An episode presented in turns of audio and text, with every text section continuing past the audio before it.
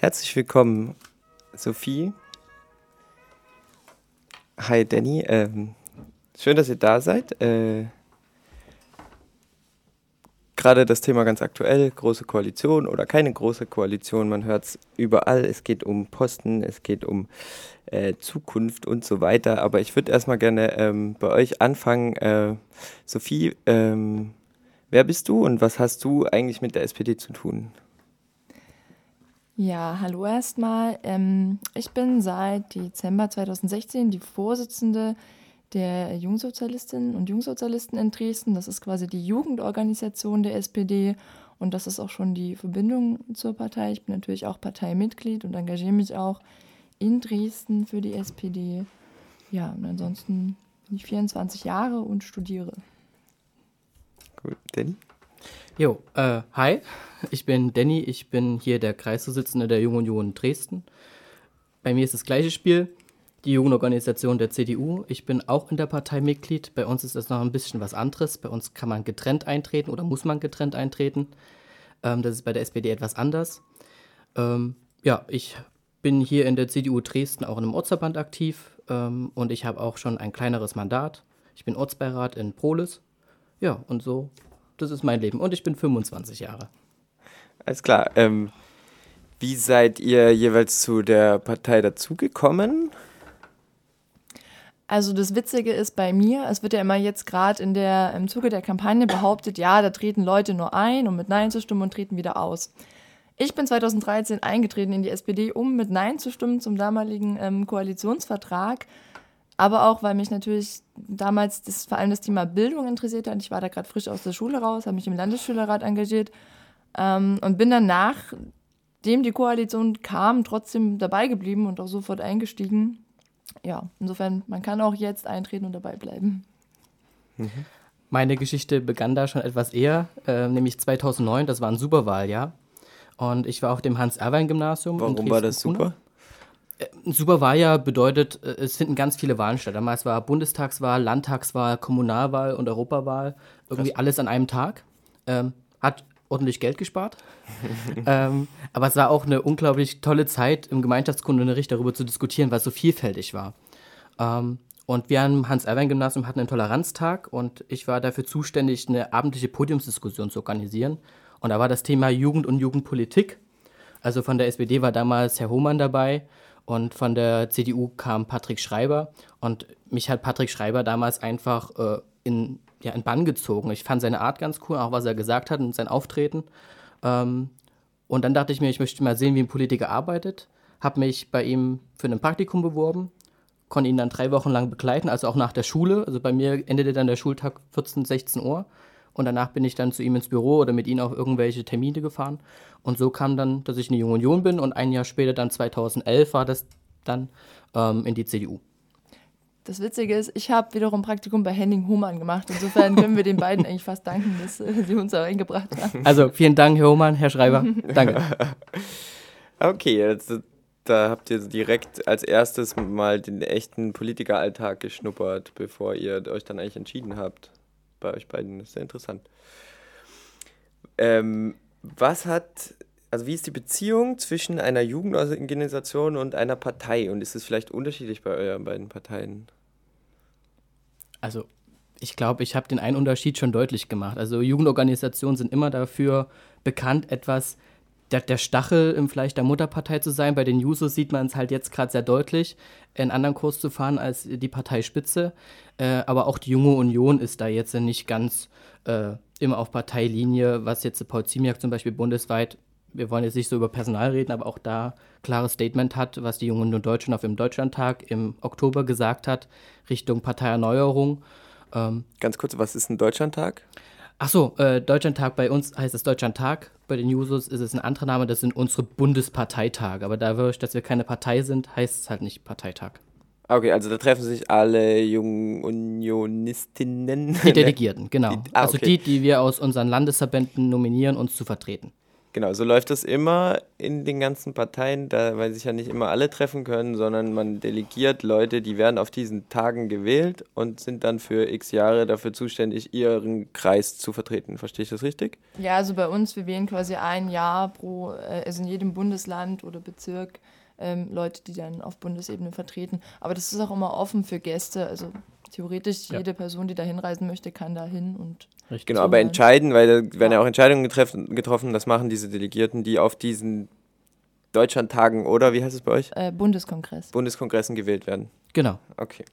Schon mal was kapiert. Und wie ist die Beziehung ähm, jetzt, sagen wir mal, zwischen meiner Straße und den Jusos Dresden oder der Jungen Union Dresden? Also sozusagen von dem du hast schon gesagt, du bist im Ortsbeirat, das ist ja noch eine ganze Stufe unter irgendwie einem Kreis. Also wie, sagen, wie baut sich das von, von dem Lokalen ins, in den Bund hinein auf?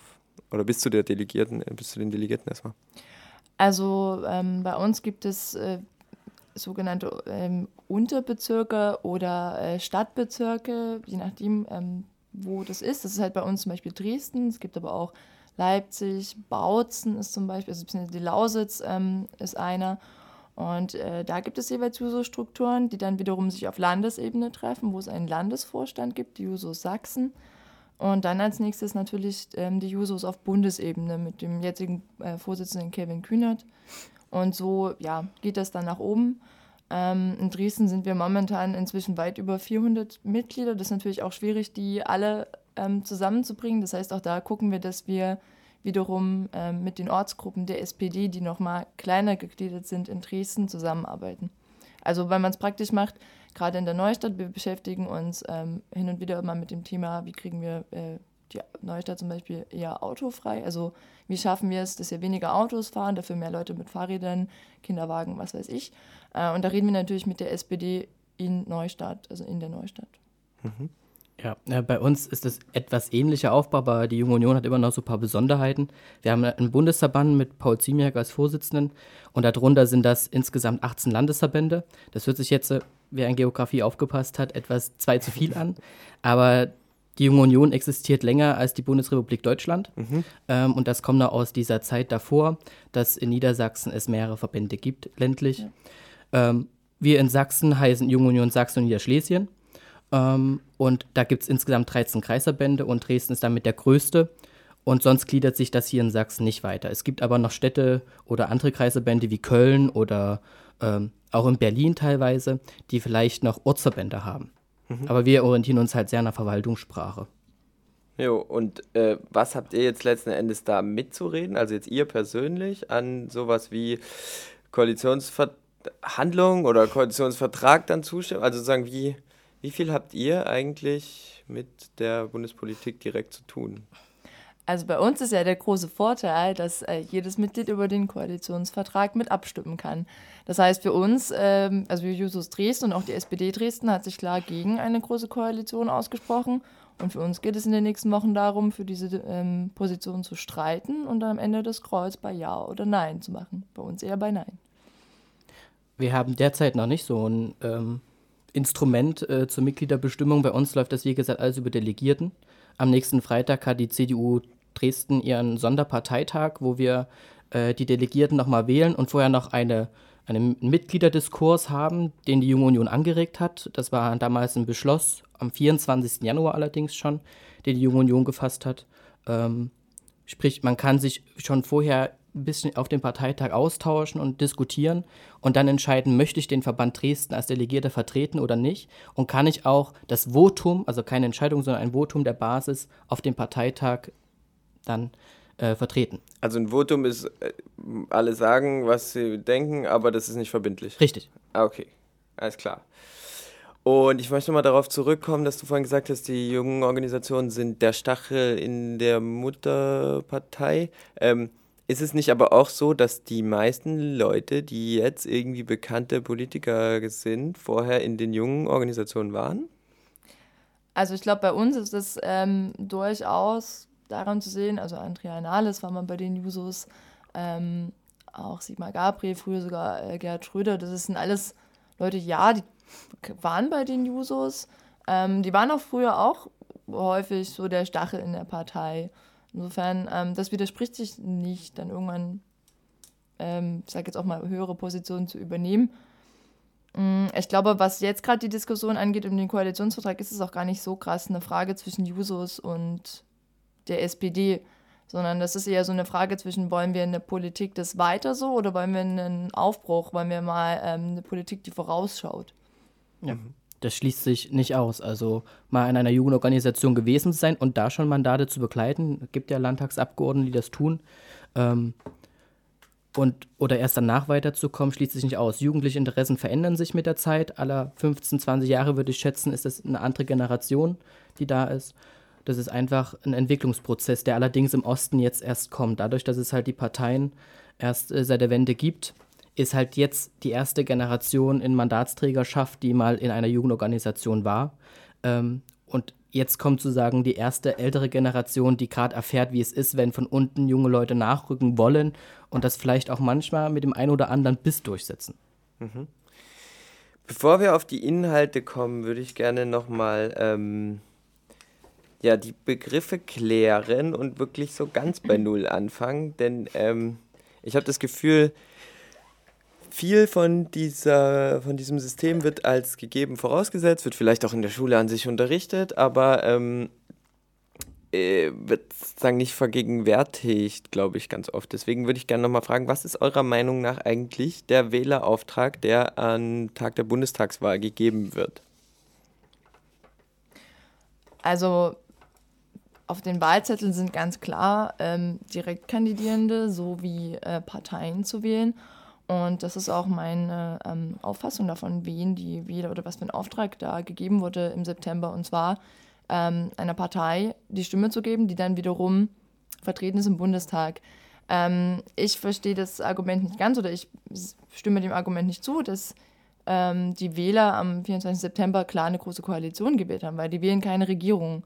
Und wenn man sich genau das anguckt, hat die große Koalition aus SPD und Union ja auch massiv an Stimmen verloren äh, ich kann da nur mitgehen.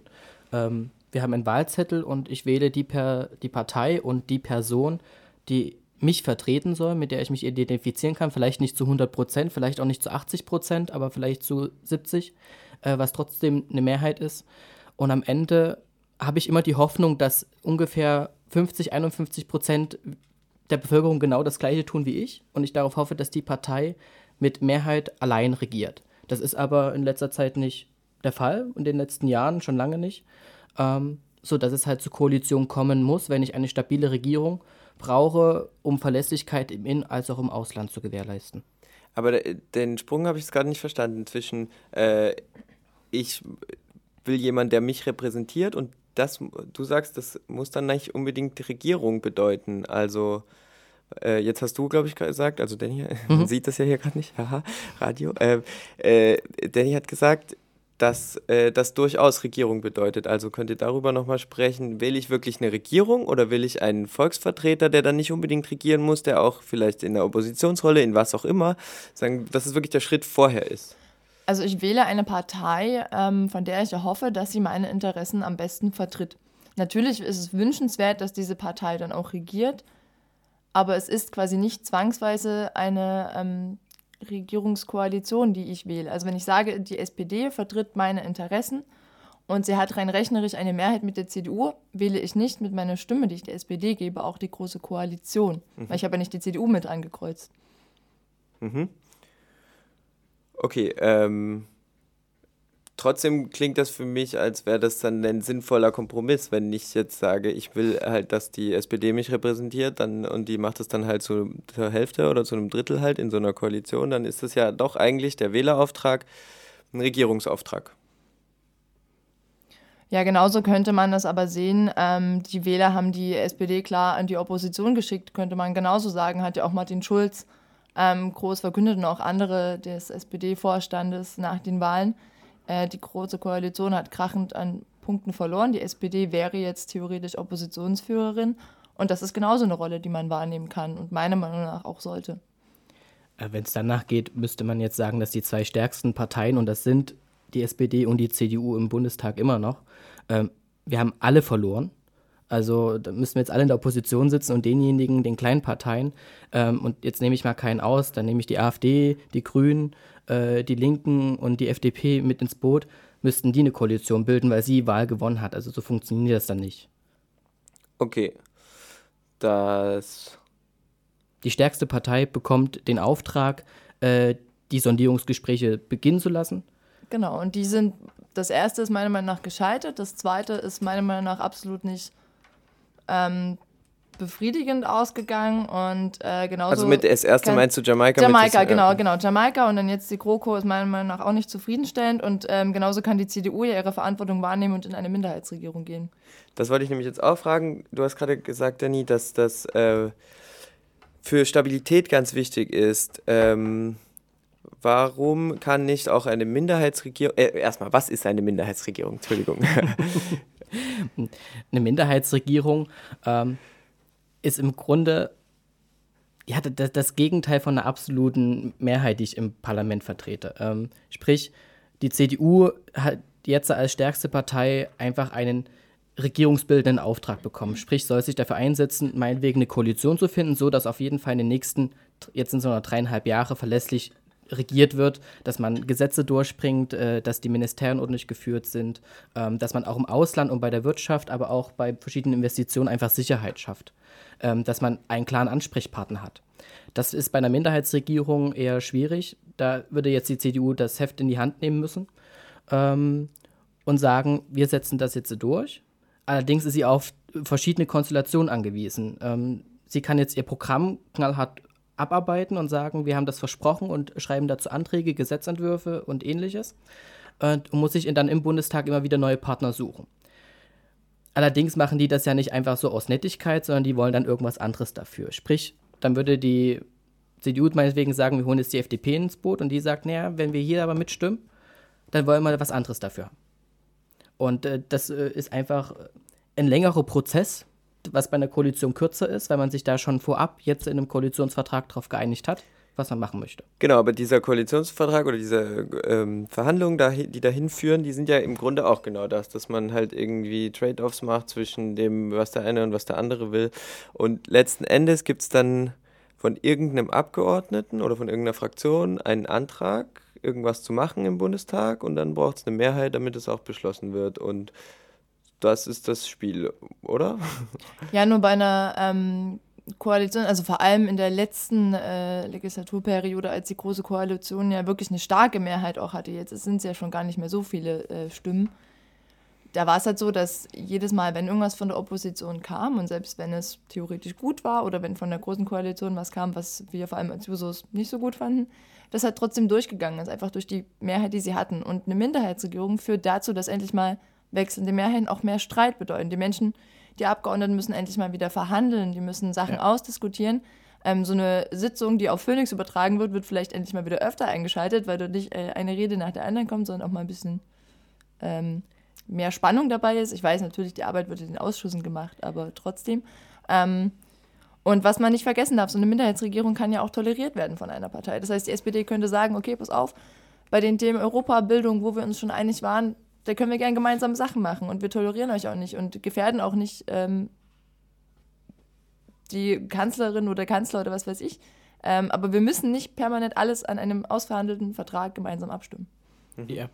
Ein weiterer Vorteil, den ich zum Beispiel immer so jetzt für mich privat sehe bei der Minderheitsregierung, ist, dass man vielleicht der Bevölkerung an sich, egal ob sie politisch ist oder nicht, einfach zeigt, was Vorteile und Nachteile einer Koalition sind. Eine Minderheitsregierung funktioniert ganz anders und vielleicht lernt man das eine oder andere für sich selber etwas mehr schätzen ähm, oder versteht, warum Prozesse in einem Koalitionsvertrag oder in einer Koalitionsverhandlung so oder nicht so ablaufen. Mhm. Genau, mir scheint es in der Berichterstattung und auch in, dem, in den Diskussionen, die ich so geführt habe, es gibt einfach eigentlich nur die zwei Optionen, entweder Regierung oder Neuwahlen. So, in den allermeisten Gesprächen habe ich den Eindruck. Ähm, genau, ist, warum denkt ihr, ist das so, sozusagen, wird es so als Naturgesetz fast schon aufgefasst? Ich glaube, dass das einfach ähm, viel zu oft wirklich vergessen wird. Es ist ja natürlich auch ein bisschen dramatisierend zu sagen, oh mein Gott, wir stehen vor Neuwahlen, wenn es jetzt keine große Koalition gibt. Ähm, und was irgendwie so gerne als Argument gebracht wurde, so war, ja, Angela Merkel will keine Minderheitsregierung. Das ist aber erstmal nicht das Ausschlaggebende. Also nicht eine einzige Frau kann in Deutschland sagen, so, nö, ich habe keinen Bock, also machen wir das nicht. Sondern dafür gibt es äh, den Artikel 63 im Grundgesetz, der sagt, dass der Bundespräsident eine Kandidatin oder einen Kandidaten für das Kanzleramt vorschlägt. Und dann gibt es erstmal drei Wahlgänge. Und danach haben wir vielleicht ähm, dann Neuwahlen, aber vielleicht auch eine Kanzlerin, einen Kanzler und eine Minderheitsregierung. Ja, also vieles hängt jetzt erstmal von dem Mitgliederentscheid äh, der SPD ab. Wenn die natürlich sagen, Koalitionsverhandlungen, dann ist das äh, Ding so, wie es jetzt ausgehandelt wurde.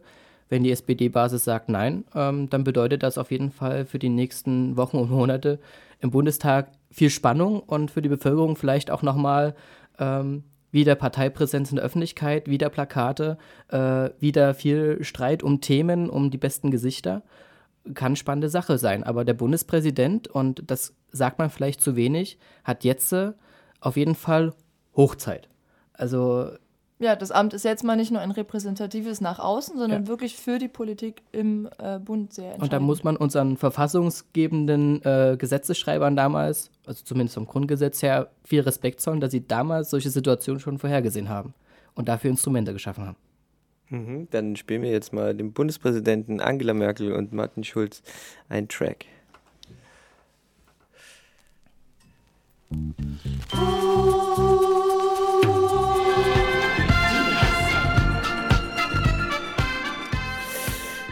Das ist Taxi Mut zur Lücke. Wir suchen immer noch nach einem besseren Namen für diese Sendung. Ähm, auch das könnt ihr gerne uns per Mail schreiben, falls ihr auch eine gute Idee habt. Also mit mir im Studio sitzen hier gerade live Sophie und Danny. Sophie ist die Vorsitzende der Dresdner Jusos und Danny der Vorsitzende. Heißt es bei euch auch Vorsitzender? Ja. Vorsitzende des, äh, der Jungen Union Dresden. Ähm, wir reden über GroKo oder No-GroKo und ähm, haben jetzt so ein bisschen erstmal die sozusagen die Grundbegriffe geklärt, was ist überhaupt eine Koalition, eine Regierung, eine Minderheitsregierung und so weiter. Und jetzt würde ich gerne mal von euch wissen, was jetzt eigentlich der Stand ist. Irgendwie gibt es täglich total viele Nachrichten. Ähm, von Frau Merkel zum Beispiel habe ich das Gefühl, hat man einfach gar nichts mehr, die ist wie weg. Ähm, was ist gerade los? Und bitte fokussiert euch so wenig wie möglich auf Posten, denn darum geht es irgendwie immer am meisten. Ich würde eher so gerne wissen, was, ja, was ist der Stand mit diesem Vertrag? Ähm, was, ja, was sind die Hauptinhalte? Äh, ja, dass Angela Merkel weg ist, das wüsste ich. das, ist, das, hätte bei mir die Runde gemacht. nee, äh, Angela Merkel ist noch da, aber ich glaube, man muss bei ihr einfach zwei Sachen sehen. Sie ist nicht nur Parteivorsitzende, sondern immer noch kommissarisch eingesetzte Bundeskanzlerin. Solange wie sie nicht gewählt ist oder jemand anderes äh, vom Bundestag.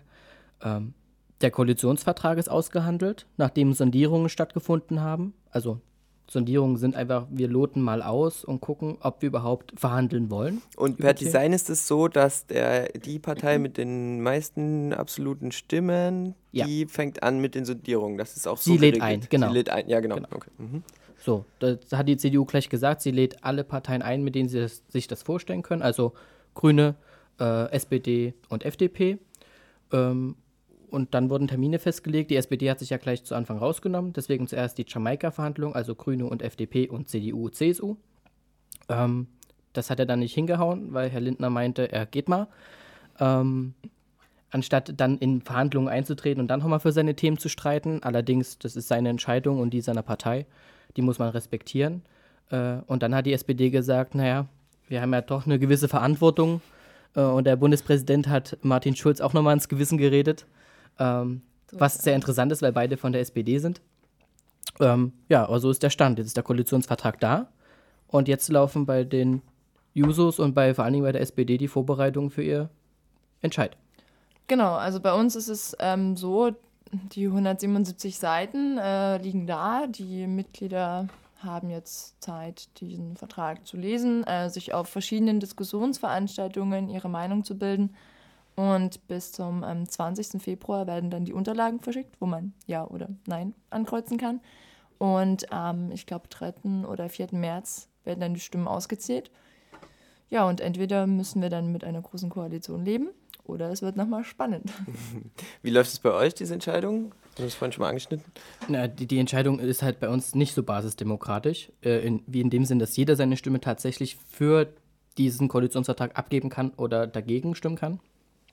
Wir haben unsere Delegierten entweder schon gewählt äh, oder wir tun es noch, wie hier in Dresden.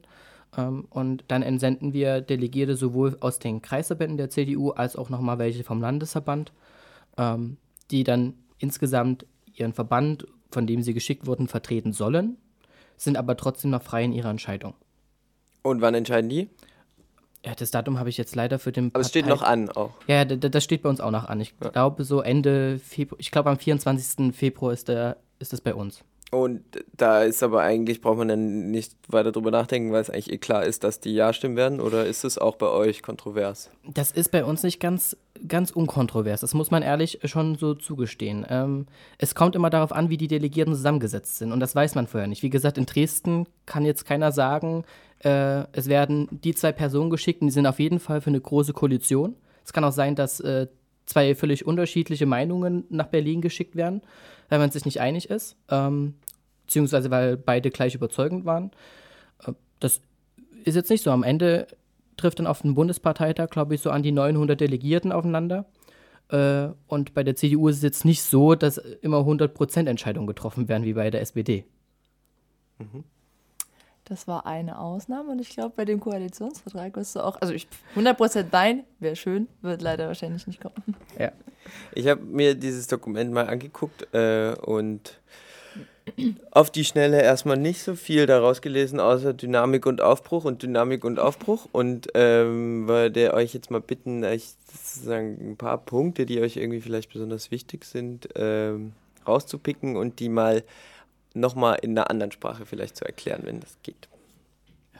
Ja, also ich muss ehrlich sagen, ich störe mich auch immer an zu Begriffen wie Dynamik, Aufbruch, Fortschritt, Fortsetzung, weil sind ziemlich unkonkret. Also ich bin immer so ein Typ, auch bei JU-Papieren oder CDU-Papieren, überall dort, wo ich äh, die W-Fragen dahinter setzen kann, ist für mich eine Position nicht ausformuliert oder weiter fortgedacht.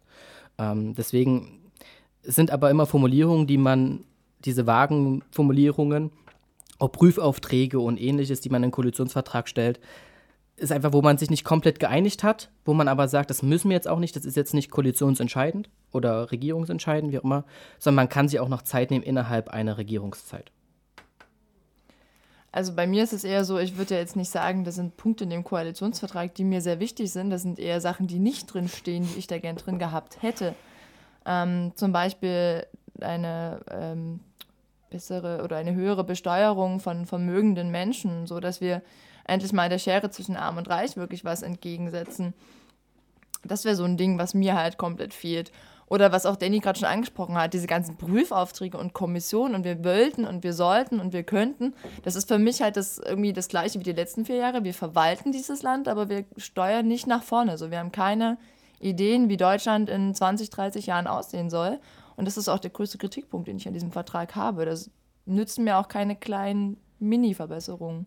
Also aus meiner Sicht äh, von der Jungen Union und von der CDU vielleicht auch, äh, wir haben schon im Koalitionsvertrag einiges unterbekommen. Die CD, CD, äh, CSU hat ihre Obergrenze mit rein verhandelt, ähm, die de facto aber etwas aufgeweicht ist. Äh, sie hat auch ihren ähm, Familiennachzug bekommen, der eingeschränkt wird. Die SPD hat da nochmal ausgehandelt, dass es noch äh, Härtefallregelungen gibt. Also, dass es jetzt nicht bei 1000 aufhört, sondern wir gucken, wie es läuft. Kannst du da, könnt ihr dazu was sagen, wie diese Härtefallregelung läuft? Weil ich lese immer nur Härtefallregelung, aber was heißt das eigentlich genau? Ja, das bedeutet einfach, dass es jetzt nach dem der Koalition, der Koalitionsvertrag muss ja umgesetzt werden und da müssen Kriterien ausgearbeitet werden, was Härtefälle sind. Ah, okay, das ist noch gar nicht klar. Nee. Okay, also ich frage mich, ist es nicht an sich sowieso schon, irgendwie gibt es Asyl oder nicht? Ist doch so im Grunde eine Härtefallabwägung. Oder keine Ahnung, das, was ich als Härtefallgeschichten kenne, ist ja im Grunde auch mhm. sowas. Da gibt es halt eine Behörde und die hat halt ihre Kriterien und die. Ein Härtefall wird zum Beispiel sowas sein, ähm, weiß nicht, der, der, der Vater ist nach Deutschland geflüchtet und hat aber seine Frau und sein Kind vielleicht zurückgelassen. Die Mutter ist tragisch ums Leben gekommen und das Kind ist jetzt alleine sozusagen weise in einem, in einem Land. Das wird so ein Härtefall sein, wo die Bundesregierung nicht sagen wird, äh, sorry, 1000 pro Monat ist jetzt schon durch, sondern das wird dann so der Härtefall sein, wo die Bundesregierung sagt, die Person kann dann noch mit reinkommen. Für uns Jusos sind halt genau die Punkte, die angesprochen wurden, zwei, die halt für uns gar nicht gehen. Also Obergrenze und den Familiennachzug ähm, zu begrenzen, sind für uns halt zum Beispiel Sachen, die hat die CSU und die CDU da schön rein verhandelt, aber die wollten wir da nie drin haben. Und wir haben ja auch unserer Partei klare Aufträge mitgegeben. Also es gab einen Sonderparteitag im Januar, äh, wo gesagt wurde, ihr, ihr könnt diesen Koalitionsvertrag abschließen, aber nur, wenn ihr was Grundlegendes beim Familiennachzug ändert wenn ihr eine, die sachgrundlosen äh, Befristungen bei Arbeitsverträgen abschafft. Was heißt das genau? Kannst du das nochmal erklären? Also sachgrundlose Befristung ist quasi, ich bin jetzt angestellt für ähm, zwei Jahre in einem Job, äh, ohne dass es wirkliche Gründe gibt dafür. So, okay, das ist ja. einfach eine Befristung, die dem Arbeitgeber halt hilft. Mhm. Und wir wollten, dass das abgeschafft wird und haben das klar der SPD mitgegeben und im Endeffekt ist da nur ein aufgeweichter Kompromiss. Und wir haben auch gesagt, wir wollen von der Zweiklassenmedizin weg, was also privat und gesetzlich krankenversichert. Ähm, und auch da gibt es jetzt nur eine Kommission, die sich mal überlegt, wie könnten wir denn eventuell dazu hinkommen, aber halt keine klare, äh, kein klarer Auftrag. Und das sind einfach so Sachen, wo wir Jusos sagen, tut uns leid, uns reicht das nicht. Aber dafür hat äh, die SPD einiges anderes an Themen bekommen. Also Europa, wenn ich mir überlege, wir machen einen Koalitionsvertrag äh, für den Staat Deutschland oder für die Bundesrepublik Deutschland und das erste Kapitel ist Europa, dann hat das schon eine arge Gewichtung ähm, die ich etwas kritisch beäuge, weil für mich würde jetzt erstmal stehen, vielleicht eine innere Sicherheit zu gewährleisten, hat die CDU auch einiges reinverhandelt, die Polizeistellen, die geschaffen werden, die sind dringend notwendig. Aber als Junge Unionssicht vermisse ich zum Beispiel das von der CDU geforderte Digitalministerium. Und ich glaube, da sind wir oh, vielleicht. Das hätten wir sogar auch gern gehabt. Richtig. Ja. Also, da sind wir als Jugendorganisation vielleicht alle gemeinsam. Ich würde jetzt auch die anderen nicht ausschließen herb enttäuscht, dass das nicht kommt, sondern dass es weiterhin beim Verkehrsministerium angesiedelt wird. Wir brauchen Digitalisierung. Wir müssen in Deutschland dieses Thema bedienen. Äh, wir müssen uns nach vorne kämpfen, damit wir weiterhin auf dem Wettbewerbsmarkt äh, bestehen können. Nochmal ganz kurz, was Europa angeht. Also ja, in dem äh, Koalitionsvertrag, ich will gar nicht sagen, dass da nur schlechte Punkte drin stehen. Da stehen auch gute drin. Ähm, aber genauso bin ich halt davon überzeugt, dass wir auch Europa in äh, einer Minderheitsregierung trotzdem irgendwie gut anpacken und unterstützen können. Also dass wir die europäischen Leitlinien auch dann gemeinsam durchsetzen können als Union und SPD. Gibt es da nicht auch noch einen Mittelweg? Ich habe da vorhin den Begriff gehört, sowas wie Null-Koalition oder so, sozusagen ähm, eine Koalition, vielleicht ist der Begriff auch Quatsch, egal, einfach eine Koalition, die nicht sagt, wir machen alles zusammen, sondern wir haben hier diese fünf Punkte, das hatten wir vorhin schon mal angeschnitten. Und bei denen sind wir dabei und sind dann sozusagen keine Minderheitsregierung. Aber die anderen Sachen müssen wir doch immer völlig frei verhandeln. Den Vorschlag gab es schon mal im Herbst, glaube ich, ähm, nannte sich Kooperationskoalition, ja, genau. wo wir auch klar gesagt haben, nee, sorry, also das klingt für uns wie eine Kroko-Light. Ähm, die Leute, also vor allem kann das die Bevölkerung nicht unterscheiden. Die machen da keinen Unterschied zwischen große Koalition oder Kooperationskoalition. Das ist für die alles das Gleiche. Und das ist ja auch ein Grund, den wir ähm, generell gern anführen, dass eine weitere Kooperation oder Koalition aus SPD und Union einfach ähm, die Unterschiede verwischt. Also ich möchte nicht, dass die SPD immer nur das Korrektiv ist der Union. Ich möchte gerne der Gegenentwurf zur CDU und CSU sein. Und das wird halt nicht klar, wenn wir wieder irgendwie zusammenarbeiten. Mhm. Wie stehst du dazu, Danny? Ich sehe das auch so wie Sophie. Also wir sehen allgemein, äh, auch schon in Schulen geht das äh, so los, die Politik hat verschiedene Ebenen. Und die Landesebene, der Landtag, ist für was anderes zuständig als äh, der Bundestag. Und wenn wir Wahlen haben, ist egal, welche Wahlen wir haben, es sind immer Vermengungen da. Oder die Menschen vermischen am Infostand, wenn wir da stehen, die ganzen Themen. Also wir können jetzt sagen, wir machen Stadtratswahl, da kommen sie halt, ja, aber ihr seid ja im Ausland und Waffenlieferung. Ja, ein Stadtrat entscheidet nicht über Waffenlieferungen. Ein Stadtrat entscheidet auch nicht über die Krankenversicherung. Genauso wenig wie eigentlich der Bundestag aktuell darüber entscheidet, äh, wie viele Lehrer wo eingesetzt werden oder auch wie viel Landespolizei die Länder einstellen. Das ist Hoheitsaufgabe der zuständigen Ebenen. Und wenn wir das schon bei unserer Bevölkerung nicht hinkriegen, dass sie da trennen kann, sondern auf die Vermischungen eingehen müssen, ist es mit diesen Kooperationen bei einer großen Koalition oder diese Mehrheit suchen, ist halt ist schwierig zu vermitteln. Okay, aber angenommen, das wäre nicht das Problem, äh, ist es ein, also einfach eine, eine, Art der Zusammenarbeit, die euch sinnvoll vorkommt? Weil irgendwie scheint es mir ein sinnvoller, Mittel, ein sinnvoller Mittelweg zu sein. Oder ist es einfach, kann man dann auch gleich sagen, Minderheitsregierung und man sagt halt einfach, jo, das sind die Themen, das klären wir vorher schon irgendwie. Also ich werde nach wie vor klar für eine ähm, tolerierte Minderheitsregierung werben, aber keinesfalls für auch nur eine abgeschwächte Koalition mit der Union. Mhm. Ja, also diese Kooperation wäre im Grunde eine Minderheitsregierung. Wir kooperieren an einem bestimmten Punkt zu einem bestimmten Thema oder in einem bestimmten Aufgabenfeld miteinander. Ähm, ich persönlich äh, sehe auch den Vorteil in der Minderheitsregierung. Ich würde es einfach gern auch mal versuchen. Ich würde gern sehen, wie das läuft. In anderen Ländern wie Dänemark, äh, vor allem in diesen nordeuropäischen Staaten, scheint es ein gängiges Modell zu sein, was auch, ja, man könnte jetzt nicht sagen, Dänemark äh, ist im Chaos versunken. Ja. Ich fände es total cool, wenn ihr das mal öffentlich rausgebt, richtig laut nach oben. Also Richtung CDU-Spitze. Also unser Bundesverband hat ja eine deutliche Meinung auch mal dazu gefasst. Und die äh, ist? Na, auf dem Deutschlandtag, dass wir auch keine Koalition um jeden Preis wollen äh, mit der SPD. Ähm, allerdings sind wir jetzt nicht so, dass wir sagen, nur weil der Vorsitzende eine persönliche Meinung hat, ist es auch die des Verbandes. Also wir als JU Dresden haben mal eine Umfrage unter unseren Mitgliedern gemacht. Es ist ja eigentlich auch schon bei uns manchmal schwer, dass sich 100% der Mitglieder an Umfragen beteiligen.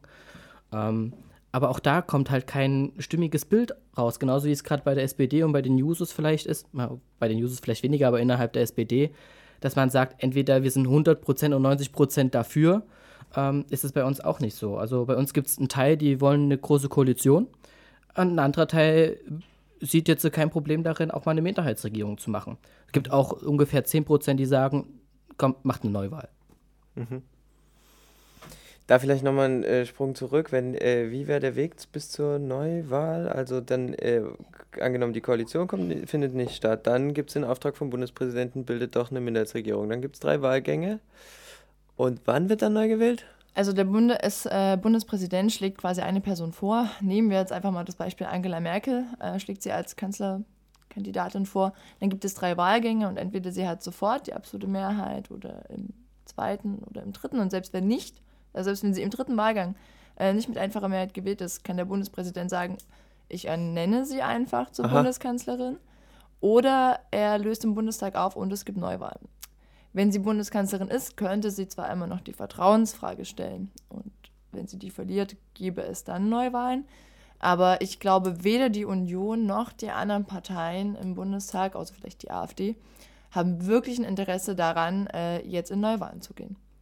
Ah, Okay, das heißt, es liegt am Ende äh, entweder der Bundespräsident lässt den äh, Bundestag auf oder der jeweilige gewählte oder eingesetzte Kanzler, Kanzlerin macht dann diese Vertrauensfrage. Das sind die zwei Möglichkeiten, wie es zu Neuwahlen kommt. Ja, das konstruktive Misstrauensvotum, die Vertrauensfrage. Ja. Genau, das, was, woran Schröder damals gescheitert ist. Ja. okay, ähm, was man ganz oft gehört hat, war so, wo ist hier der große Wurf? Du hast es gerade angesprochen, was ist eigentlich hier ein Zukunftsentwurf? Geht es hier um Klein-Klein und ein bisschen mehr hier und mehr da, was sicherlich gut ist. Ähm, aber sagen wir, inwiefern wird wirklich Zukunft gestaltet äh, und sich vorgestellt? Also wie, wie, wie geht ihr das an als Jugendorganisation? Also mir fehlt der große Wurf, Danny, was meinst du? Mir fehlt auch der große Wurf. Muss ich ehrlich so gestehen. Also ich bin halt äh, natürlich CDU-Mitglied, aber in allererster Linie bin ich Vorsitzender der Jungen Union und wir achten auf junge Themen und die wollten wir gerne drin wissen. Also ich bin arg darüber enttäuscht, dass das Thema Rente im Wahlkampf einfach auf eine Kommission auch von unserer Partei runtergesetzt wurde. Wir müssen uns da mal einigen. Jetzt ein Kompromiss da nach dem neuen Koalitionsvertrag ist das ja dann, wenn die Koalition zustande kommt, eine Aufgabe der SPD, also mit Finanzministerium, Arbeitsministerium und Sozialministerium. Ähm, das kann ein gutes Ding vielleicht werden, aber vielleicht wird es, wie ich vermute, dann doch eher eine Rentenkatastrophe für uns im Alter werden. Das vermisse ich, wie gesagt, das ganze Thema Digitales. Ich hätte mir einen größeren Fokus auf Innenpolitik gewünscht, auch zukunftsorientiert, äh, auch so was äh, Kriminalität im Internet angeht ähm, oder durch das Internet angeht. Kannst du das nochmal konkretisieren? Es, mir fehlt eine Vision. Mir, mhm. mir fehlt eindeutig eine Vision und das auf beiden Seiten. Also ich hätte es oder ich finde es einfach gut, wenn beide Parteien nicht mehr eine große Koalition eingehen würden. Ähm, ich weiß, dass es manchmal einfach schwierig ist, wenn man stabile Verhältnisse möchte, dass man das dann unbedingt machen muss oder will, auch wenn man Abgeordneter oder eine Bundeskanzlerin ist. Aber für beide Parteien wäre es ganz gut gewesen, um ihr Profil wieder zu schärfen und nicht mehr als in ein, in ein Glas Genau, ja. eine, eine Suppe zu sein, sondern sagen, die SPD bedient wieder ihr Klientel und wir als CDU bedienen wieder unser Klientel und schließen diese rechte Flanke, die wir aufgemacht haben und äh, holen uns die Stimmen, die die AfD von uns bekommen hat, weil wir Themen aufgegeben haben, auch mit dieser großen Koalition, ähm, einfach wieder. Wir wollen wieder Menschen überzeugen. Wie würde jetzt euer, eure Visionierung aussehen? Also wie würdet ihr, wenn ihr das jetzt maßgeblich mitbestimmen könntet oder vielleicht auch in dem Rahmen, wo ihr das tut, hier vielleicht vor Ort, wie findet ihr eure Vision? Also einerseits ähm, geht es mir ganz stark darum, wie können Menschen, und das trifft vor allem Menschen ähm, in Ostdeutschland, die momentan ähm, niedrige oder mittlere Einkommen haben, wie können die in Zukunft einerseits natürlich ähm, mit einer sicheren Rente leben, aber auch jetzt schon so von ihrem Einkommen leben, dass es hilft. Und ich habe das schon angesprochen, da geht es vor allen Dingen darum, ähm, Geld und Vermögen umzuverteilen. Es kann ja nicht sein, dass ähm, wenige Menschen in Deutschland immer mehr Geld haben, immer reicher werden und andere Menschen gerade so vom, man sagt so schön, von der Hand in den Mund leben. Das ist so ein Punkt, der für mich hätte angegangen werden müssen. Ähm, dann natürlich auch, ja, Digitalisierung wurde schon angesprochen. Wie verändert sich denn auch die Arbeitswelt in der Zukunft? Muss man jeden Arbeitsplatz zwingend ähm, behalten, obwohl er zum Beispiel schlechte Bedingungen für die Menschen hat? Oder gibt es Alternativen, die man dann schaffen kann? Weiterbildungsmöglichkeiten für die Menschen? Ähm, auch Mindestlohn so hoch, dass man nicht mehr 30, 40 Stunden die Woche arbeiten muss? Das sind so Fragen, die wurden nicht beantwortet. Auch was den Klimaschutz angeht. Da fehlen mir auch ziemlich, also da steht drin, dass wir ambitioniert die Pariser Klimaziele verfolgen sollen. Ja, was soll das denn heißen? Eventuell stoppen wir den Klimawandel, eventuell nicht. Mal gucken. also unser Themengebiet auch als Junge Union ist vor allem die innere Sicherheit. Ich hätte mir schon ein klares Statement gewünscht, wie wir unsere Grenzen äh, kontrollieren, wie wir wirklich wissen, wer in unser Land kommt. Also wir sind bei unseren eigenen Bürgern pingeliger als bei den Personen, die wir gar nicht kennen, wo wir eigentlich sagen, wir müssen wissen, wer in unser Land kommt. Und das meine ich gar nicht negativ im Sinne, wir müssen die strafverfolgen, sondern einfach so, so, hallo und äh, bitte geben Sie Ihre richtigen Passdokumente wieder. Bei, jeder, bei jedem Urlaub, den wir privat machen, müssen wir das machen. In die USA kommt man gar nicht ohne solche Angaben rein, ohne dass man seinen Fingerabdruck abgibt. Das hätte ich mir zum Beispiel gewünscht. Auch eine Vision, wie wir hier gemeinsam in Deutschland zusammenleben können, egal ob man jetzt gebürtiger Deutscher ist oder ob man von einem anderen Staat kommt. Aber wie gehen wir das Thema Integration an? Ähm, auch vielleicht äh, dieser Aspekt, der auf Landesebene aber angesiedelt ist, Bildungsstandards. Das fehlt mir auch in diesem Vergleich. Wonach richten wir uns demnächst? Woran soll sich die KMK, also die Kultusministerkonferenz, äh, orientieren? An welchem Bundesland? Es macht einen erheblichen Unterschied, ob ich in Sachsen das Bildungssystem genossen habe und das Schulsystem oder in Bremen oder Berlin. Ähm, und wo gleichen sich die Dinge an? Wo, wo ist das Niveau? Machen wir es ganz oben, machen wir es ganz unten oder treffen wir uns in der Mitte? Ähm, und es wird auch wieder so ein Wasch, Wischiwaschi-Kompromiss. Digitalisierung. Migration wird uns noch Monate und Jahre beschäftigen. Ähm, aber auch Finanzen und Rente habe ich schon erwähnt. Äh, Mir fehlt einfach so, so der gewisse Punkt, wo möchte ich eigentlich hin? Ich glaube, das, wo wir uns ähm, zumindest als Jugendorganisation im Groben einig sind, ist, dass unsere Parteien, vor allem in Zusammenarbeit mit den Jugendorganisationen, wirklich mal wieder überlegen, für was stehen die als Parteien. So, was ähm, verkörpern sie, welche Werte, welche Inhalte und welche Ziele. Und das wurde gerade deutlich, ist jeweils für uns nicht angesprochen. Natürlich mit anderen, also bei uns ist jetzt das Thema innere Sicherheit so wichtig, aber nicht eins der wichtigsten. Ähm, aber wir haben, glaube ich, ähnliche große Ziele, die wir gern verfolgen oder die wir gern fragen, die wir gern beantworten wollen. Aber das machen unsere Parteien irgendwie nicht mehr. Das Ziel ist ja öfters mal gleich, der Weg ist ein anderer. Viele Wege führen nach Rom. Na, dann lass uns doch mal einsteigen jetzt mal in ein Thema, zum Beispiel innere Sicherheit. Wie, was sind die Kernforderungen jetzt von der Jungen Union und was sagen die Jusos dazu? Wer fängt an? Na du. Ich fange an. Ähm, na, innere Sicherheit. Äh, Die CDU, und das wurde auch von der Jungen Union klar unterstützt, hat in ihrem Bundeswahlprogramm oder in ihrem Parteiprogramm gesagt damals, im September, August, ähm, wir möchten 15.000 Stellen haben. Die teilen sich auf, 7.500 bei der Bundespolizei, dafür ist auch wirklich nur der Bund zuständig. Das sind die, Ähm, die in Bahnhöfen zuständig sind. Bahnhöfe, und so. Flughäfe, Ja. Grenzkontrollen, äh, ja, solche Dinge. Also alles und äh, ja, Botschaften auch, muss man dazu zählen. Ähm, und die restliche Hälfte ist halt bei den Ländern angesiedelt. Sachsen tut da mit seinen 1000 Mehreinstellungen, die CDU und SPD hier beschlossen haben, schon seinen Teil dazu. Ähm, das sind so Teile, wo ich sage, das hätten wir gern gehabt. Wir möchten die IT-Strukturen stärken. Unsere Behörden müssen einfach passend ausgestattet sein mit Kenntnissen, Know-how, aber auch dem technischen Equipment, um dem Darknet zu, be zu begegnen, die, dieser Kriminalität, die im Web stattfindet, egal was es nun gerade ist.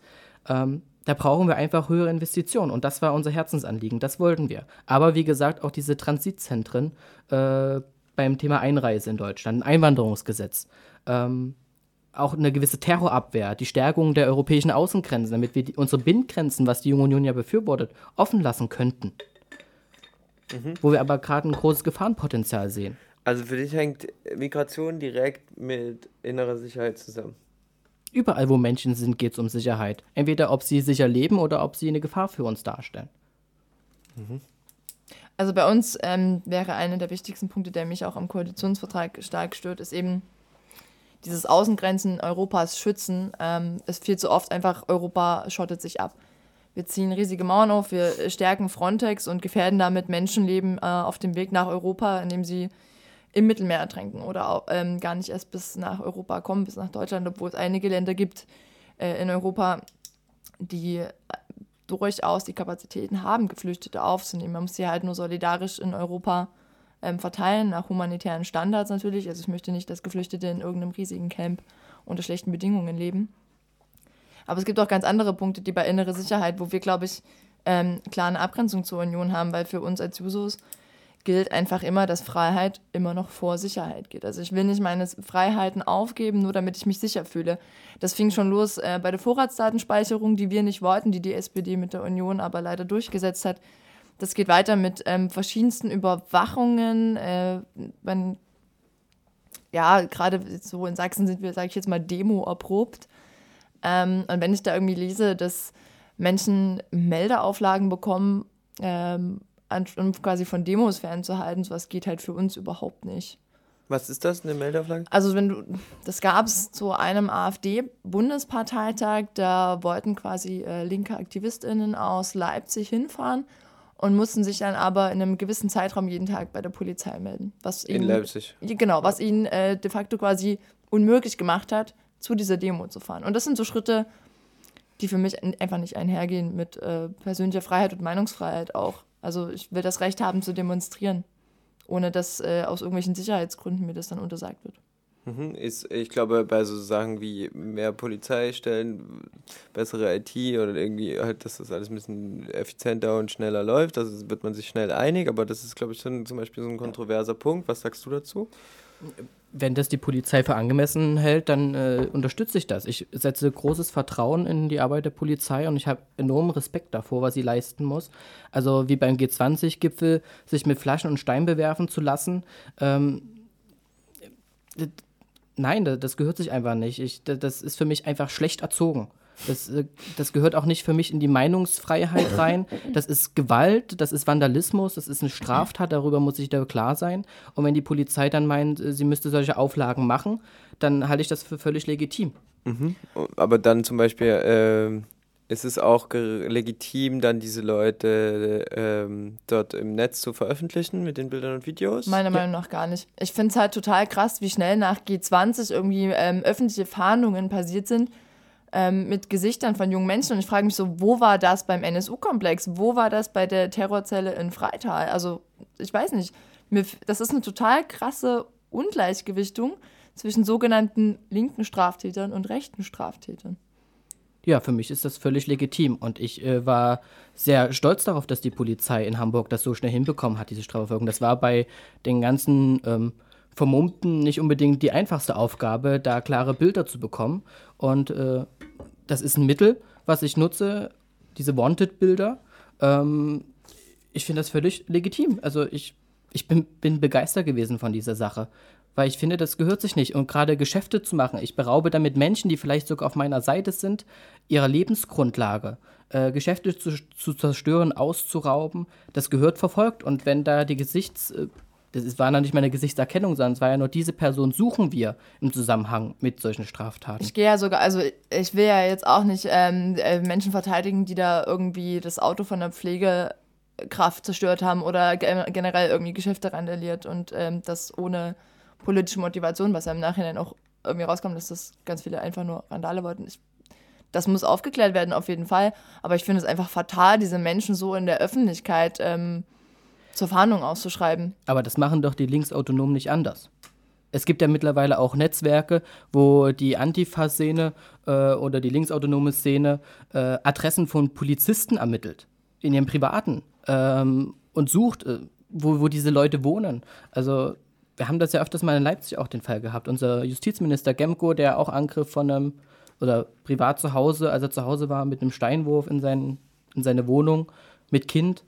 Ähm, warum darf die Polizei solche Mittel nicht anwenden, aber muss sich es gefallen lassen von Menschen, jungen Menschen vor allen Dingen, die sich vermummen, die sich verstecken hinter einer Maske, die sich nicht trauen, sowohl im Web als auch im öffentlichen, im öffentlichen Leben, Gesicht zu zeigen und für ihre Meinung einzutreten. Ich glaube, man muss da eine Unterscheidung treffen zwischen einerseits, äh, was macht die Polizei und was machen irgendwelche Leute, ja. so, äh, Bürger. Ähm, ich habe das jetzt gerade auch so verstanden, dass äh, du, Sophie, äh, dich vor allem über das Ungleichgewicht äh, beschwert hast und gar nicht so sehr über das Mittel an sich. Doch, auf jeden Fall. Also ich okay. würde das generell nicht wollen. Dass, ähm, ich weiß nicht, dass, äh, die Polizei hat genug Mittel, meiner Meinung nach, ähm, nach StraftäterInnen zu suchen und muss da nicht die Öffentlichkeit äh, so mit reinziehen. Mhm. Aber natürlich diese Ungleichgewichtung zwischen ähm, rechten Terrornetzwerken, die aktiv Menschen umgebracht haben, bewusst und gewollt. Ähm, und Menschen, die vor allem Sachbeschädigung gemacht haben, das ist ein Unterschied.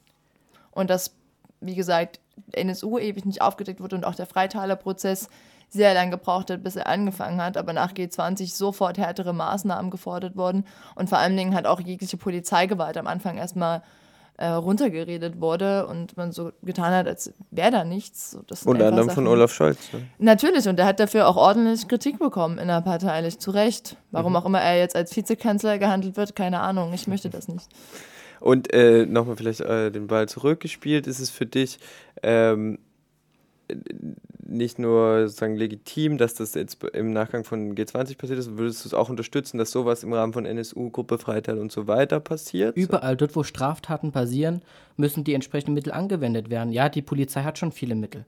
Aber die kriminelle Szene ruht sich da auch nicht auf ihren Mitteln aus, die sie bisher hat, sondern versucht äh, immer der Polizei einen Schritt voraus zu sein. Das ist ein Wettkampf der da stattfindet. Die Polizei muss Schritt halten, damit dann muss ihre Mittel irgendwann auch anpassen. Und wenn das die Mittel zum Zweck sind, wir möchten eine konsequente Strafverfolgung, wir wollen eine schnelle Justiz haben und wenn wir schnell und effizient sein wollen, ist mir in dieser Hinsicht so ein Mittel recht. Ja. Mhm. Äh, formuliert ihr das auch so klar, dass ihr das für rechte Straftaten, vielleicht ist auch hier in Dresden oder in Sachsen, wo das ja durchaus immer mal passiert. Für uns ist jeder Extremist Mist. Und das zählt sowohl bei linker Strafverfolgung als auch bei rechter Strafverfolgung und auch was dazwischen liegt. Mhm. Straftaten sind Straftaten und gehören verfolgt. Ich sage, die Hufeisentheorie von Links- und Rechtsextremismus und das gleichzusetzen ist unfassbar überholt. Aber ich glaube, wenn wir die Diskussion jetzt aufmachen, brauchen wir noch locker eine Stunde. ja. Ich habe Zeit. das ist auch gut zu wissen. Äh, ich würde aber äh, ein anderes Thema ansprechen. Investitionen, wir hatten es gerade schon einfach mal Polizei als ein Beispiel, aber es gibt, geht ja überall um Investitionen. Ein Ding, was man immer hört aus der Bundespolitik, wenn eins klar ist, dann ist es die schwarze Null. Ähm, wie äh, seht ihr das denn? Ich sehe, die, die schwarze Null ist ja so, so ein. Es ist so eine Galionsfigur der CDU-Politik. Also sowohl im Bund als auch in Sachsen. Ähm, und was dabei rumkommen kann, sehen wir ja. Zum Beispiel hier in Sachsen. Wir haben eine unglaublich hohe Investitionsquote. Also wir investieren viel in unsere Wirtschaft, in unsere Infrastruktur. Die ist in Sachsen bei über 16 Prozent. Das ist äh, Rekordwert. Ähm, und es ist einfach für uns aus Jung Unionssicht generationsgerecht. Also wenn die Älteren jetzt äh, Schulden machen, müssen wir sie irgendwann tragen. Für uns ist doch genauso gut, wenn alle Generationen verantwortungsbewusst mit Geld umgehen. Ich mache doch zu Hause nichts anderes. Ich entscheide mich ganz bewusst, ob ich Schulden, ein Darlehen, wie auch immer aufnehme und zu welchen Bedingungen. Und am besten ist es doch eigentlich, wenn ich gar keine Schulden machen muss, sondern mir Geld zurücklege für Urlaub. Das ist meine private Investition oder neues Sofa. Äh, für uns ist die schwarze Null ein politisches Instrument, um Kontrolle über ja, Finanzen zu behalten. Und was außenpolitisch nimmt man uns das ja auch oder nimmt man das auch wahr. Man setzt großes Vertrauen auch in Deutschland, in die Bundesrepublik und in das Wirtschaftssystem, was da ist, weil wir Stabilität haben. Was gerade für Chaos mit Schulden passiert, sehen wir gerade in den USA mit den Shutdowns. Alle drei Monate höre ich immer nur Shutdown, wir müssen Museen runterfahren, wir, müssen, wir können unsere Lehrer nicht bezahlen, all sowas. Und das woll, wollen wir als CDU und als Junge Union nicht. Ähm, ja, also wir Jusos halten dieses ewige an der schwarzen Null festhalten für falsch. Ich meine, natürlich will niemand, glaube ich, dass dieses Land jetzt in horrende Schulden gestürzt wird. Aber nichtsdestotrotz sagen wir, Investitionen sind wichtig.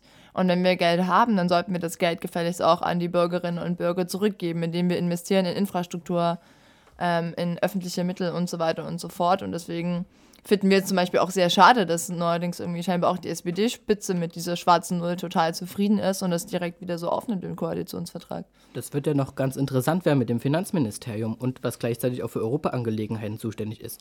Wie vertrete ich denn zum Beispiel als SPD oder dann vielleicht, wenn die CDU nicht mehr dabei ist, ähm, das Credo, Griechenland muss sparen sie müssen sich einfach wieder freisparen von ihrer Last, die sie haben, aber selber nehme ich Schulden auf und verteile ja, es an irgendwelche Und genau das ist das Nächste. Stationen. Auch diese Sparpolitik in Europa ist unserer Meinung nach falsch. Du musst auch den Ländern die Möglichkeit geben zu investieren, um dort was aufzubauen und am Ende kommt das Geld dann wieder rein durch mehr Arbeitsplätze, durch mehr äh, funktionierende Infrastruktur. Aber das wird dann nicht gesagt, sonst wird immer gesagt, so ihr müsst sparen, ihr müsst sparen, ihr müsst sparen. Und natürlich sind dann auch die Länder dort, also die Menschen in den Ländern unzufrieden und die Länder kommen dann nicht wieder raus. Klar, wer, was meint ihr? Wird äh, Griechenland seine Schulden bezahlen? Das Risiko, äh, dass es nicht passiert, ist hoch. Muss man ehrlich so sagen. Aber wenn man Griechenland erlauben würde, Schulden aufzunehmen, wäre das Risiko noch viel höher. Gibt man ihm nicht ständig neue Kredite? Ja, Kredite ja, aber sie sind bestimmten Auflagen unter, unter, unterworfen. Und man geht schon davon aus, oder man hofft, gerade aus CDU-Sicht haben wir darauf gehofft, jetzt ist es ja dann später vielleicht in Hand der SPD, dass das irgendwann wieder zurückgezahlt wird. Sprich, dass man in gute Fahrwasser erstmal kommt. Man redet ja noch gar nicht so wirklich um Schuldentilgung, sondern erstmal, dass sich ein bestimmtes Niveau wieder einstellt, worauf man handlungsfähig ist, auch als griechischer Staat. Ja, und wie gesagt, äh, wir sagen halt, ihr jetzt erwarten, dass sie die ganze Zeit ähm, die Schulden mehr oder weniger aus dem, ich sage jetzt mal, nichts oder unter starken Auflagen zurückzahlen, muss man dem Land halt auch die Möglichkeit geben, sich wieder ordentlich zu entwickeln und aufzubauen. Und dann das Geld zurückgeben. Wobei, wie gesagt, auch Deutschland und ist immer noch eines der reichsten Länder. Ähm, wir müssen generell, und da sind wir wieder beim relativ guten Kapitel im Koalitionsvertrag zu Europa, wir müssen Europa allgemein wieder solidarischer gestalten und mehr gemeinsam ein, ein, an einen Tisch holen.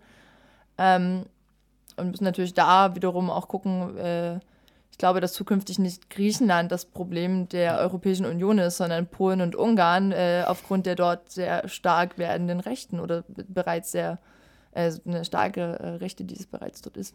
Wir haben viele Baustellen auf Europa. Also wir haben Jugendarbeitslosigkeit im europäischen Süden. Äh, da ist Griechenland immer noch mit dabei, aber auch Spanien. Ähm, wir haben die Unternehmen, die im IT-Bereich tätig sind, wie Google oder Facebook, wie wir die besteuern. Wir haben den Brexit, wo wir nicht wissen, was das für Folgen hat. Man denkt für Europa für den, oder für die EU eher keine wirklichen, aber für äh, die Briten wird das, glaube ich, ein enormes ja. Stück, was sie da schlucken müssen. Ähm, und was Sophie sagte, mit den osteuropäischen Ländern, die sich halt unsolidarisch in Zeiten der, der Flüchtlinge und der Asylbewerber ähm, da rausgenommen haben, das geht so nicht. Also Leistungen an die, die sich auch an die Regeln halten. Mhm, denn äh, ein Bild, was man ja oft hört im Zusammenhang mit Europa, ist ein, das Ziel des Europas der Regionen, also starke regionale Identitäten. Und da schaffe ich jetzt vielleicht wieder den Bogen zu den Koalitionsverhandlungen. Es gibt da ja jetzt äh, einen vielleicht Heimatminister. Vielleicht könnt ihr dazu nochmal was sagen. Was ist eure Auffassung von Heimat? Hat, das, hat Heimat was in Bundespolitik verloren? Also in allererster Linie ist derjenige, der dafür gehandelt wird, Horst Seehofer. Ähm, für mich soll er ein Innenminister sein. Ähm, das ist Bundesthema, das ist seine Hauptaufgabe. Heimat ist für, für jeden von uns das ganz Individuelles, wo er sich zu Hause, wo er sich wohlfühlt. Das kann in meinem Geburtsort sein, das kann aber auch dort sein, wo ich jetzt meine Familie habe. Oder was ganz Fremdes vielleicht auch, was ich noch gar nicht entdeckt habe, sondern erst entdecken werde, wo, ich, wo es mich da aber dann hin verschlägt. In einem Ausland oder wo ich dann meine Zukunft aufbaue. Äh, ob das jetzt auf Bundesebene gehört, weiß ich nicht. Ich kann mir auch noch nicht darunter vorstellen, was er dann macht, außer zu erzählen, dass ihre Region hier gerade sehr schön ist, dass sie die Natur erhalten sollen ähm, und dass sie bitte ihre ehrenamtlichen Tätigkeiten aufrechterhalten sollen. Ich kann mir darunter echt wenig vorstellen. Wir haben das in unserem Lehrplan verankert.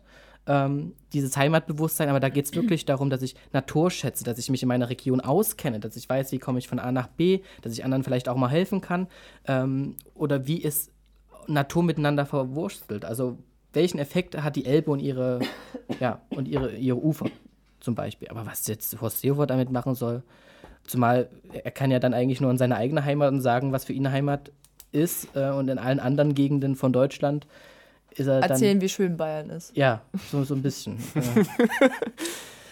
Also ich muss auch sagen, wenn ich finde, also dieses Heimatministerium ähm, Quatsch, weil ich nicht verstehe, warum wir jetzt in den aktuellen Zeiten dringend ein Heimatministerium brauchen, wenn wir, wie schon angesprochen, ganz viele andere Fragen haben. So, ich hätte ja dreimal lieber ein Digitalministerium gehabt.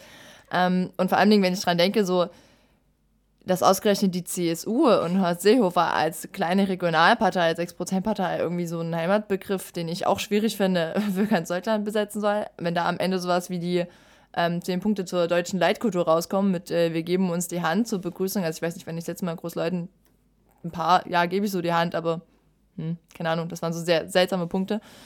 Mir ähm, hat sie die Hand gegeben. Und das stimmt, das, ja. äh, das ist, ich sag ja, manchmal mache ich das noch. Wir können uns nächstes Mal auch High Five geben, wenn das vielleicht dann angenehmer ist. Ah, dann so was Cooles mit Ellenbogencheck und so. Okay, wir üben das noch. Aber jedenfalls, also ich finde es total problematisch, jemandem in der CSU, die absolut rechtsoffen und teilweise zur AfD gegenüber ist, wenn ich mir da angucke, was die raushauen, ähm, so einen auch schwer besetzten Begriff wie Heimat dann direkt als Ministerium noch zu geben. Ähm, für mich, ich benutze den Begriff Heimat nicht gerne. Wenn ich äh, das Gefühl ausdrucken möchte, dass ich mich irgendwo zu Hause fühle und wohlfühle und heimisch fühle, kann ich das auch genauso sagen. So, ich fühle mich zu Hause, wenn ich zu meinen Eltern fahre. Ich fühle mich zu Hause, wenn ich zu alten Freundinnen und Freunden fahre.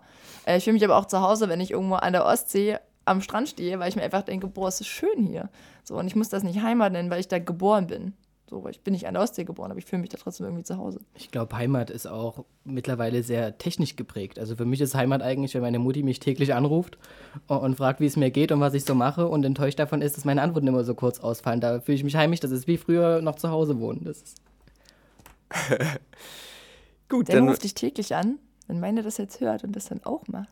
Na, mindestens täglich. Also derzeit bin ich krank. Ich kriege drei Anrufe pro Tag, ob ich denn tatsächlich die Hühnersuppe gegessen habe. Und ob ich äh, so Probisol oder Prospiral, äh, keine, irgend so, so einen Bienenstoff geschluckt habe, echt eklig, aber naja.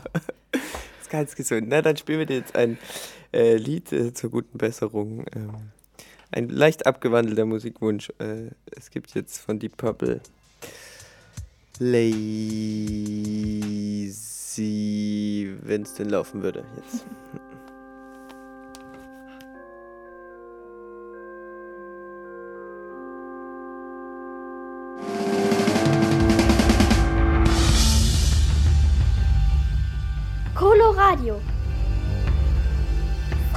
Radio für Dresden.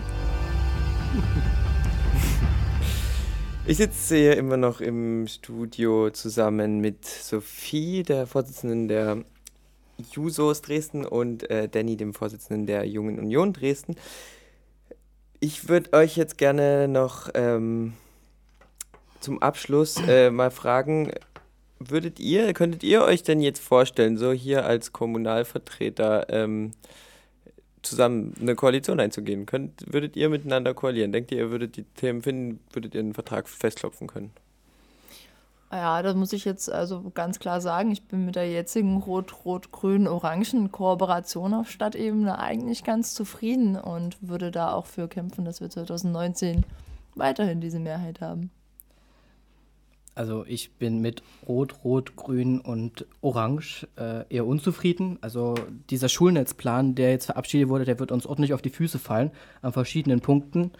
Ähm, Was ist ein Schulnetzplan, ganz kurz zur Erklärung? Achso, ne, man hat eigentlich immer vorgehabt, alle fünf Jahre, jetzt ist es alle zwei Jahre, die Schullandschaft in Dresden. Die hat verschiedene Einteilungen, es gibt auch Grundschulbezirke äh, und dann gibt es auch stadtteiltechnisch verschiedene Bezirke noch, wo man plant, wie ist die Schülerprognose, also wie viele Schüler kommen dazu oder gehen weg, äh, wie viele Klassen brauche ich, für welche Schulart ungefähr, sodass ich planen kann, brauche ich ein Gymnasium oder zwei Gymnasien, brauche ich drei Grundschulen, wie viele Kita-Plätze und ähnliches brauche ich. Ähm, das findet da halt drin statt und das wird jetzt alle zwei Jahre gemacht. Ähm, ich muss ehrlich sagen, ich persönlich könnte, glaube ich, dadurch, dass die SPD-Fraktion aktuell ab und zu mal aus dieser Kooperative ausschert, ähm, mir vorstellen, dass das möglich wäre. Aber ein Wunsch ist es von mir nicht. Mhm. Muss ich ehrlich sagen. Also ich habe schon den Wunsch, dass äh, wieder CDU und FDP miteinander, auch mit den Freien Wählern, wieder zusammen eine Mehrheit haben und wir wieder gute bürgerliche, konservativ-liberale Politik machen können in der Stadt Dresden. Vor allen Dingen für Verkehr und Wohnungsbau wäre das nicht verkehrt. Auch für eine gut durchdachte Schulnetzplanung ähm, wäre es von Vorteil. Ähm, aber ich glaube auch, die Dresdner sind nicht dafür, dass äh, Rot, Rot, Grün, Orange noch lange Bestand hat in Dresden. Ach doch, ich glaube schon, dass wir die, und ich hoffe sehr, dass wir nochmal die Chance bekommen, weil gerade beim Wohnungsbau, ich meine, wir haben es geschafft, dass die WOBA, die Wohnungsbaugenossenschaft, wieder ähm, gegründet wurde. So. Also wir sorgen für sozialen Wohnraum, wir haben das Sozialticket eingeführt. Und ja, ich weiß, ähm, manche unserer Stadträte scheren gerne mal aus der Kooperation aus. Auch das, äh, hoffe ich, wird ab 2019 nicht mehr der Fall sein. Ich glaube, das wird ein sehr spannender Kommunalwahlkampf. Ich glaube, wir haben eigentlich noch sehr, sehr viel mehr zu besprechen, aber ähm, heute ist ja auch auf den Straßen recht viel los. Von daher müssen wir zum Ende kommen. Ich würde mich freuen, wenn wir das in ein paar Monaten wiederholen könnten. Vielleicht auch mal mit einem Themenschwerpunkt oder so. Ich fand es total angenehm, einfach mal so einen direkten Bezug zur Parteipolitik zu kriegen. Und ähm, ja, bedanke mich erstmal dafür, dass ihr da wart. Sehr gerne. Danke auch. Darf ich vielleicht noch einen Wunsch äußern? Na klar. Ähm, Jetzt sind ja ein paar Demonstrationen, auch am 13. und 14. Februar wird es einige sein. Ich würde mich einfach freuen, wenn vor allen Dingen junge Menschen auch das friedliche Gedenken in Anspruch nehmen. Der Heidefriedhof gibt da was her, auch an der Frauenkirche ist viel los. Ich würde mich freuen, wenn die extremistischen Bereiche einfach nicht auf sich einhauen, sondern der Tag einfach gelassen wird für ein friedliches Gedenken an alle Opfer. Ja, und ich hoffe, dass wir uns gleich in Reik sehen und dort dem Fackelmarsch was entgegenstellen. Alles klar. Danke für euren Besuch. Danke fürs Gespräch.